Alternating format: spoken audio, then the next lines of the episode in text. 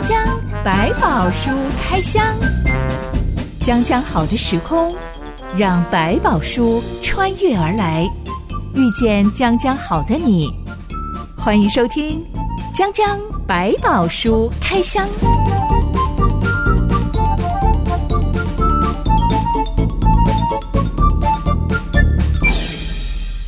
百宝书里有白宝，让哲心和下凡哥为你开箱来挖宝。Hello，我是哲心。Hello，下凡哥。最近我跟我的嗯小组员分享的带导事项是，嗯请为我能够在压力当中仍然连结于上帝祷告。这个很简单重要嗯那大家就会想问我，这是什么意思呢？你最近压力山大吗？我说，其实我也没有遇到什么很重大的难关。是，但我开始发现生活当中有好几百件小事情，如果我没有办法在每一件小事情上面连接于上帝，靠着我自己的经验啊、个性啊、嗯去做事的话。那么嗯立刻就会有一股压力临到我，例如我可能敲一场活动的时间好了，是嗯给他调一个时间出来。三方在瞧时间，嗯我心里面就会萌生一种我想要把这件事情做完美，嗯我要敲到一个完美的时间。嗯，大家都最好的时间，偏偏三方又不是三个人，是 三个团体、三个哇单那个群位。体就很难了。所以几天之后就会发现根本没有办法做到，是立刻就会有一种沮丧，要不就是有一种焦虑、啊！万一我再敲不到完美的时间怎么办呢是？其实，诶，上帝从头到尾都没有要我把这件事情做到完美啊，那是是我靠着我自己去做事情的方式，是导致我自己承受压力。嗯而像这样子的小事情，生活当中有好几百件。嗯，如果我都想靠自己来嗯做事的话，最后好几百个小小的压力累积起来，就会压垮一只骆驼，我本人了。对，就是因为累积在一起，我发现哇，越来越多事都不如意，哇，整个人心情都会变得不好了。这就是我的一句话带导背后藏着的，含义，嗯，有点抽象，很难清楚表达。但下凡哥，你其实是听得懂的吗？我可以理解，就是说你慢慢可以学到一个是，当我知道这件事不按照我的想法的时候，也许还有更好的想法等在后面，我可以保持更开放的态度。不会被这种所谓的沮丧一再的压倒，而是我想，哦，那我等着看好，到底还有什么更好的安排？我今天就嗯盘点了过去好几个礼拜不停的在发给各地办公室，我们分散在各地有好多个办公室的一个消息。我要盘点他们对这个消息的回应，嗯哼，已经盘了好几个礼拜，到今天终于盘完了。是盘完的结果是我们没有办法跟人家进行这项合作，哦，那就是一个结果，嗯，不确定的因子实在是是。太多了。没。错，但嗯，自从上一次三方敲合作敲时间活动时间的是。这件事情，我开始意识到我不能够再靠我自己来做是。事了。嗯哼，所以我在这一次要去谈一个，哎，我们各地的办公室能不能够承接这个合作案的时候，我就没有太预设说我一定要把这件事情做到完美，是我一定要很清楚的统计所有的资讯、所有的嗯 feedback，好好的跟人家合作。是，嗯 当这个盘点完的结果竟然是哇，我们没有办法进行合作案呢。嗯，我反而有另外一种松了一口气，就是如释重负，哎，哦，那就代表我不用做这个工作了耶。虽然面子可能不是很好看，是，呃。表面上，但是我反而乐得轻松，我不用嗯接这个庞大增加我工作量的事情。是，而呢，嗯。也不是我刻意不把事情做好，是，真的盘点完就是没有办法合作嘛。嗯嗯，那我想这也就是出于上帝的一个带领。当我愿意在每一件小事上面连结于神的时候，我就不会成为自己的压力来源的凶手。你可以尽力把每一个提出的问题点试图去解决它。如果实在是有困难，也可以让对方知道说我们已经做到了这个程度。那对方可能也会试出另外一个善意说，那我们可不可以放低一点标准？这也是我们另外一个想法，说我们知道这件事情成事不是光是在我，因为我硬要他去做，也只是害到其他没有办法做事的人。所以反过来讲，我做一个协调者。做一个连接者的时候，我们更有一个协调的精神，能够把两方的好都秀出来，然后看没有更好的一个合作方案，这也是一个方式。夏凡哥，你曾经成为自己压力的元凶过吗？我觉得会、欸，包括自己对自己的期许啊，我应该把事情做到什么程度，或者是刚刚开始在接任一些主管啊，或者是你在负责某一些专案的时候，你一定希望把它做好，心里面会有个理想，说这个案子应该像什么样子，应该做成什么样的形态。可是可能在过程当中，第一个可能你的体力不足了。智慧不够了，因为经验没有那么多，所以你可能在过程你会觉得啊，糟糕，使不上力，心有余力不足，觉得好像怎么样可以做好，可是其实做不到。或者你明明就做到了，也做好了，可是却发现跟你预期要的结果效果可能不一样，可能把很多工作人员会觉得哇很生气啊，怎么把我们弄成这样？你虽然硬搞一个出来，可是搞得大家都乱了，这都会发生像类似的情况，把自己给压垮了，或者弄错了角色，过度的期待都会产生这些问题。只要不是嗯。只考量我自己的想法、我的立场、我的需求、我的嗯期待，不要只是自我中心的做事情。是，嗯。其实好像也是呃，执行我的代导师这样的另外一种说法，因为我的说法是、我需要在每一件小小的事情上面连接于上帝。嗯，那下巴哥，你的说法是不要只是把自己放在这个小宇宙的唯一一一个个要考量的元素。对，只要我们能够多想一点，上帝到底希望我怎么做呢？是别人有什么样子的需求呢？对我们就不会落入那种自己给自己增添不必要的压力，对因为这种恶性循环。生活里面一定会有压力，做什么事一定有困难。可是如果这个压力是你清楚知道他必须面对，而且他有意义的去面对它，对自己来讲就比较健康。而且同时，你让大家一起跟你扛一个压力，跟你独自一个人撑全局，要大家配合你，这两者是有差别的。很多产品在上市之前都要经过好几万次的压力测试，是这是一个 SOP，嗯哼压力测试的环节是不可免的，为了嗯确保这个新产品的品质。而一个人其实也必须要经过一些压力测试。是我不晓得我现在经历的这种小小事情 是不是一种压力测试啦？我觉得帮助我可以避免走到那个最后一根稻草压垮骆驼的局面，太惨了。对，幸好我现在早早的意识到，几百根稻草，我要好好的分配它们。是像流量测试一样，到一个什么程度，其实就是我要到一个阶段了，我不能够继续再往下走，那样会超过那个容量，会爆掉的。今天的江江百宝书开箱，要来看看主角经过了一番压力测试后，到底试出它有什么样子的品质。嗯哼，我们要来讨论《萨摩尔记上》第十三到十四章。一段音乐之后，我们来开箱。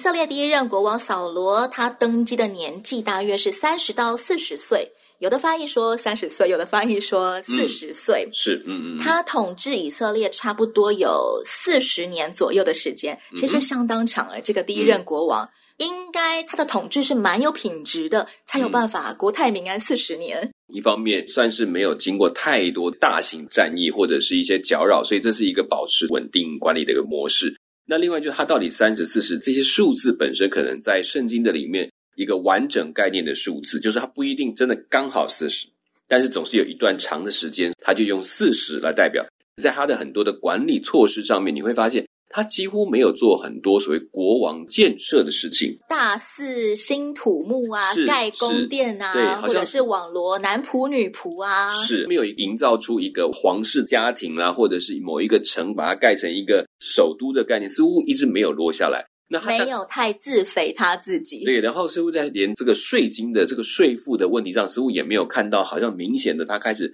征收什么税负。也许也因为这样，可以让这个民众还是处在一个半有国王又半没有国王的状态，比较像我们过去讲的共主、共同的领袖这个没有。那么的集权，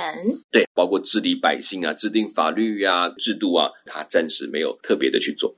扫罗刚上任的时候就嗯迎来亚门人入侵，第一个危机，也可以说是第一个压力测试。好了，嗯是扫罗可以说他顺利通过了第一，场压力测试，挺起了压力，然后又去处理了这场战争，上帝帮助他完成了。到扫罗登基的第二年时，他迎来了第二场前所未有的压力测试。嗯哼，扫罗的身边有三千的禁卫军，应该是算是、呃部队当中的精兵。嗯，他拨出了其中一千人，交给他的长子约拿单留在家乡基比亚驻守他们的家乡。嗯另外两千人则跟着他东奔西跑，到处去探查敌情啊，是就好像是国王的禁军一样。嗯哼，在基比亚东北方有一个城叫做加巴，加巴自古以来都是便雅悯支派的土地，但是因为长期菲利士人比较强，他们比较弱，没错，嗯所以加巴已经被菲利士人占领很多年了。有一天，约拿丹率兵袭击了加巴的菲利士军营，是杀了指挥官，菲利士人立刻被惊动，集结大军要来攻打以色列国。嗯哼，菲利士军有三万战车、嗯六千骑兵和大量步兵，多得像海沙。而以色列人有多少兵力呢？嗯呃，就是国王跟约拿丹加起来的那三千禁军，是，嗯连非利士军的十分之一都不到。当时候的以色列国这么的弱小，其实应该这样讲，在对亚门那场战争，似乎好多万人出去了，为什么这边只剩三千？那当然，这可能是个地方性的战役。所以虽然描述对方的军队集结的时候很多人，可是不要忘记，他这时候其实还只是一些所谓的常备兵，就是我们在他身边的一群勇士们集结起来去对抗有人入侵的时候，他们就代替他们去保护啊，然后守卫，并没有预期到遇到这么大的战争。甚至在这个过程当中，他的孩子约拿丹去面对这群有点像挑衅，按照扫罗的个性，会觉得这根本是做一个危险的行为，突然跑去偷袭一个宿敌菲利士，而且菲利士为什么他们不碰菲利士，也是因为菲利士在打仗上是非常有经验的。如果你现在把他打倒了、打败了，取了一个小的胜利，你接下来要面对是一个大军的反扑，所以他就很现实的出现了。你打完了，好，我菲利斯就用正式的军队来对待你，这两个冲突就出现，他也没有办法一直聚集这么多的百姓在他身边去跟他一起打这场战。扫罗王都不敢去挑战非利士人了。嗯即使加巴是他们变雅敏支派的土地扫罗都没有做这个打算。但约拿丹却好像没有在禀报父王的情况下，是忽然间就偷袭了，并且耶成功，我拿下了加巴，我嗯夺回了我们变雅敏支派的土地。是这个嗯年轻人很胆大耶，是甚至近似于有勇无谋的状态了。我想不会到有勇无谋，但是有一件事情，他跟扫罗稍微不一样。如果我们在后面会比较，你会发现约拿丹似乎比扫罗更相信上帝在这件事情上是会帮助他们的。所以他在做这个事情的时候，我相信他经过一个缜密的思考，让偷袭非常成功。只是后面随之而来看到这个大军的时候，我想对一个主将来讲，就会觉得哇，你给我来找麻烦了。而对他来讲，他可能会觉得怕什么？我们上次亚门都胜过了，这又算什么？上帝一定会帮助我们。以色列人非常了解菲利士大军压境，大家都觉得我方战力太低，是好多人选择躲到山洞里面、嗯丛林里面、藏起来，嗯石穴里面、水井里面、坑道里面，嗯还有很多以色列人干脆渡过约旦河，逃到河东，远离河西，可能即将迎来的一场 腥风血雨。是是是，仿佛算准了我方必败耶！是是是，推想起来并不困难，因为对菲利士的实力，他们其实非常清楚。包括那五个城里面，他们有很多类似佣兵的人，就是在帮人家打仗的人，加上武器的，在铁器的使用上，他们似乎比当时很多的居民都早一步，所以他们占有绝对的优势，这个是没有办法去比较的。所以对他们这些农民出身的，之前讲说那三十几万人去打仗，这其实都回头来讲，大部分的人都属于务农的人，也就没有正规军队。真正现在比较聚集起来，在扫罗身边比较常去面对守卫工作的，这也不过就三千人，所以当然他们会有点害怕。其实上一回亚门人嗯。来围剿基列雅比的时候，是。以色列所有人也都曾经陷入一种惶恐害怕，大家都哭泣，但没有人敢站出来真正制胜的关键是因为扫罗登高一呼，谁家敢不站出来跟随我去打退亚门有如此牛敌，军？是是是，那个牛牛的尸尸块，告诉你没有，我就把你切成碎块了。这一次，扫罗王却没有像上一次一样登高一呼，其实时间才差不多相隔一年多一而已。年多是对，没错，嗯，嗯这一次的扫罗可能也一开始就害怕了，所以没有胆量去呼召老百姓跟随他。也可能他们反应的速度是来不及，不足以让他有时间去准备这个东西，或者真的就像你讲，吓傻了，糟糕，菲利士跟亚门可不一样，菲利士可能更复杂、更难处理、更难面对。按照撒母耳先知的指示，扫罗王和以色列老百姓都聚集在吉甲，等着撒母耳来向上帝献祭。是嗯这种献祭的典礼是专门为了这场战争，战士要出征了，要祈福而做的献祭典礼吗？这也可能是他们正准备要献祭，所以他要等到献祭完之后才去行动的。那当然，这里面更多是因为尊主为大的一种表达，说我们的军队要出发，那我们靠的不是人，也让所有的军队安心。说我们先向上帝求，然后上帝与我们同在，让我们可以去面对这场战争。因为毕竟我的人少，我的能力比较弱，如果士气上面又没有这样的一个肯定的话，怕民心容易溃散。碰到有一点挫折，可能就大家就四散奔逃，觉得神不在我们当中了。所以也用这个方法做一个誓师的概念。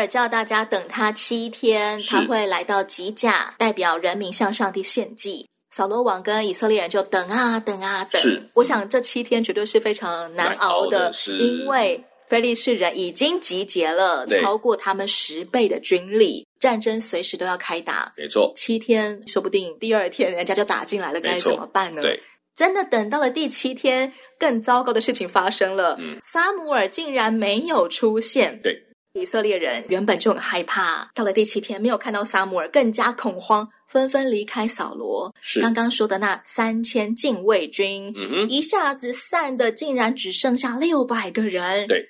扫罗王也吓到了，他就嗯赶快吩咐人说：“把祭物拿给我，我来代替撒姆尔献祭。”是这个做法的用意，好像是他认为人们只要看见献祭典礼有举行了，嗯人们就会安心吗？是，对他们来讲，就好像说我已经安抚了，或者是使我的上帝不要离开我们了。跟其他的所谓的神明的概念很像，就是我要赶快喂饱他，不要亏待他，不然到他就不帮助我了。那其实，在撒母耳他们的表达里面是要等候神这件事情不能靠人，所以要靠神。那对扫罗来讲，他看到就是我至少还有三千个兵，现在连三千个兵都不到，只剩六百个，我怎么跟人家打下去？所以为了把兵留住，我就来献祭。他已经看中说，如果我的兵力不够，有神也不行。我当然知道有神很好，但是如果没有兵也是没用的。六百人其实是扫罗王内心的底线了，绝对不能够再低了。所以在这个期待当中，你会发现兵力对他在打仗上来讲，他认为这是他的第一要务。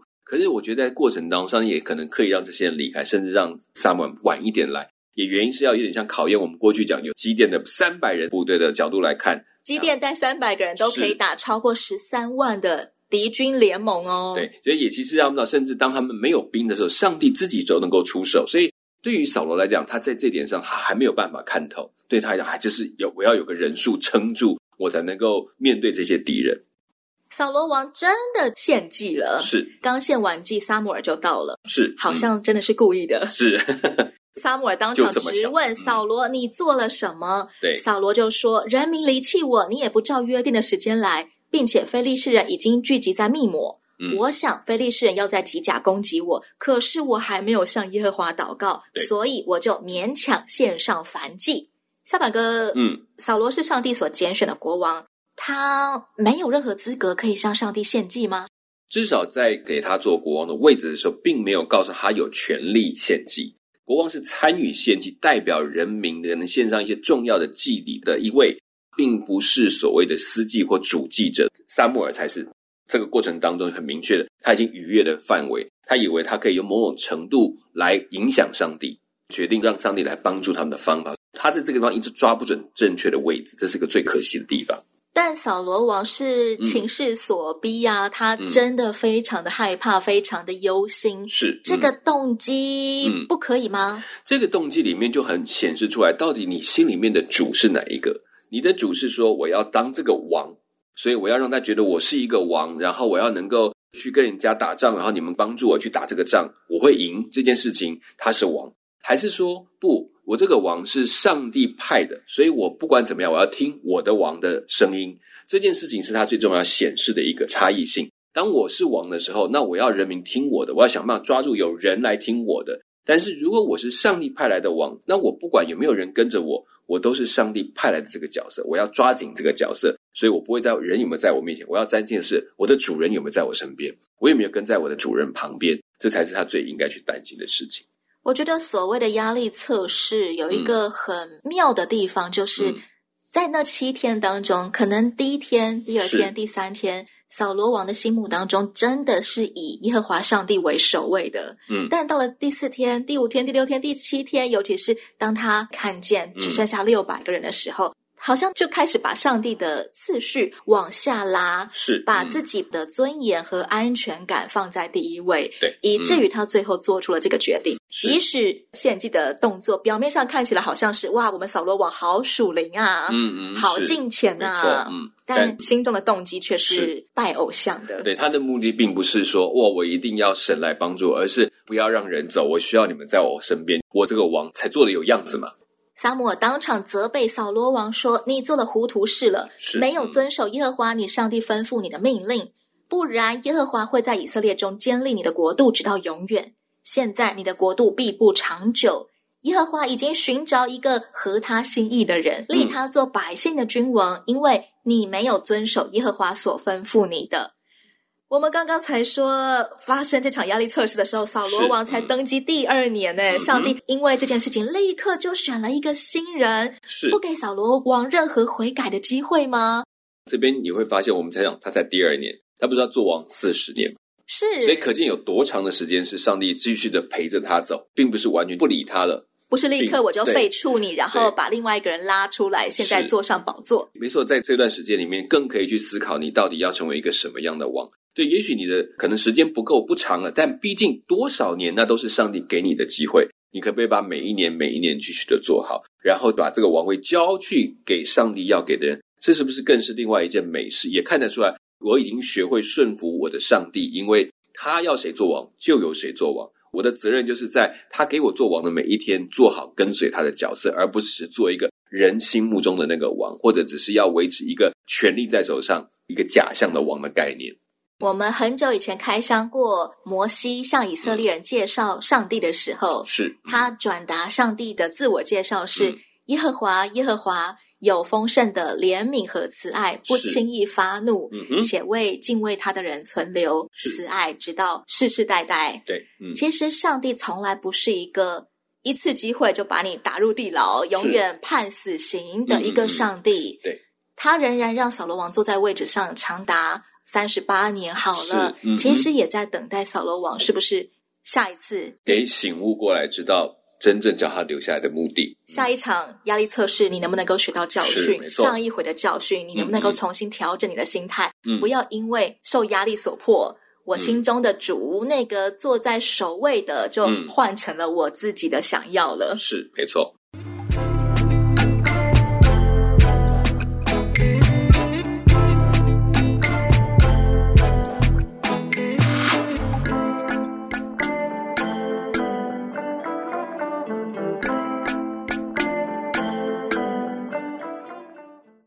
其实，我觉得扫罗王在今天的这个处境当中，很能够对我们现在生活在高压处境的现代人说话。嗯我们即使是认识上帝很久了，嗯像我也会意识到，我在一件最小的事上，我竟然想要靠我自己的想望来做事情。是我们在压力当中，怎么样还能够做出合乎上帝心意的行动，而不是嗯出于我自己的或战或逃呢？嗯，我觉得其实回到一个感觉，刚刚讲，因为扫罗王也想证明自己是一个王，所以我要不断的把这个权柄的表示，比如说有人民在身边，大家支持他像一个王，这件事情放在心头上，就很容易让他陷入一种，万一百姓不喜欢我，万一人民不爱我的时候，我是不是就没有这个王的样子？或者有人想要篡我的王位的时候，或者比我更像王的时候，我就开始考虑怎么样除掉人家，或者是排挤人家。这种概念就失去了原来这个王的含义，因为是上帝给他做这个王，而这个王的目的是为上帝的缘故来照顾百姓，来服侍人。真正给他权柄的是上帝。那回头来讲，我们就说，当我们在做一件事情的过程当中，我不是要负责所有的结果，而是我要负责做一个上帝托付我的工作的时候，我的心就比较单纯。当我一直不断顾及到说别人有没有这样看我，别人有没有把我视为这个角色的时候，我可能就容易患得患失，因为有这么多的人有不同的看法。但我只跟上帝负责是，我有没有按照上帝心意去做这件事情。所以有时候我们在讲说，我们可以很感恩的事情是，我们可以把压力交给上帝，我们可以把结果怎么样交给上帝，因为我负责把我的事情做好。有些我真的做不来的，我就可以放手说，上帝这些我没有办法，我不能控制的，就交给你了。这个就是我们为什么在压力下还可以继续往前的，是因为我们知道我的压力不是我一个人，是上帝跟着我扛，甚至大部分的扛在他身上了。作为一个国王，他其实应该要胸怀江山社稷，尤其是老百姓的福祉。是，但是扫罗王今天我们看到他的表现，仿佛他的胸怀小的只能装得下他自己了。嗯，也可能跟他我们前面说，他的个性当中对自己的一些自卑感啊、不信任呐、所以他很容易当别人对他东西产生质疑的时候，他可能就会有一点退缩，会有一点害怕，甚至会被人家挑战之后，他就会顺从那些挑战他王位的人，他而没有去考虑到应该顺从给他王位的这个上帝。我们先前开箱过，自卑的另外一面，嗯嗯也就是自大。嗯，有的时候，自大跟自卑是同一件事情。都在于他们心中都只装着自己，自大的人只看到自己，嗯自卑的人也只看到自己，所以从头到尾都是我才是坐在王的宝座上。我说的是是。那个生命之主，是从头到尾自己都坐在生命之主的宝座上的时候，嗯就没有办法有统治能力、影响力，甚至是魅力了。嗯，很容易变成一种讨好啦，或者是有威吓啦，想要展现自己的力量，或者是有一点妥协啊，这种就是变成说找不到自己真正要走的路，就常常左左右右、摇摇摆摆，那就会让失去，让你的领导力也带出。好像一直永远没有个定则，永远没有一个清楚的方向，没有真的好的一个追随的价值，这都是要小心的。我们东方民族的天性嗯真的比较偏向自卑，嗯嗯，怎么样可以避免步上扫罗王的后尘？其实我觉得自己懂得谦卑很重要。就我明白，我不过只是个人，所以我会讲，我一定有极限。但我也明白，我也只是个人，所以我也可以把一些人可以做的事情把它做好，这样就够了。然后你理解说，我真正被赋予这个王，不是要去统管所有的人，而是被赋予这个王，能够把上帝对百姓的心意做出来或者行出来，这才是我最重要的事情。这样我就不是看人到底对我好不好，而是我会问我有没有把我当尽的责任做完就够了。这样其实心态上就会比较健康一点点。不是别人讲的不要听，而是我能够听的，我能够做的，我一定尽力，但不会逾越到说，当这些事情跟上帝有冲突的时候，我还执意一定要去行，我会停下来等候上帝的心意。我们嗯原本的样子可能真的都是自我中心的，嗯我们只能够长成自大、长成自卑的样子。嗯但当我们的生命当中，只要我愿意把上帝摆在首位，即使有的时候遇到压力测试，我会有所挣扎，是我甚至会输了那一场内心当中的战役，我不小心又把自己拱上宝座了。是，嗯，但是只要我们不放弃的求上帝来帮助我们，是不放弃被指教、被引导，嗯是不放弃去信靠跟随上帝。嗯我相信追着上帝跑的人不会被上帝离弃很远，以至于我们不知道什么才是合宜的自我形象跟自我价值。没错，因为其实你会随着从上帝跟你的关系当中恢复你对自己的看法。原来，其实上帝眼中不管我的好跟坏，他都已经很重视我了。我对自己的基本价值，我已经可以肯定了。其实每一次亲近上帝或者被上帝亲近，都是一次原厂修护的过程种。疗愈的过程，哎对，，嗯人生要定期维修，是没错回到起初对创造我们生命、赋予我们生命的那个嗯原厂设定里面，是清理掉那些杂杂的一些对你的评价，把它挪开。来投靠上帝吧。我们下一回要来开箱，在这场压力测试当中，测试出了约拿丹王子的心智是比他的爸爸还要坚定，是，好像通过压力而断铁成钢的那种状态。反而更可以对比一下扫罗的状态。压力这件事情真的很有趣，有的是人会立刻被打趴，但有的人却越发的坚韧了。是，讲讲白宝书开箱，我们下一回再来开一箱扫罗王跟约拿丹王子的故事。我是知心。我，是文哥。我们下回再见喽，，OK，拜拜，拜拜。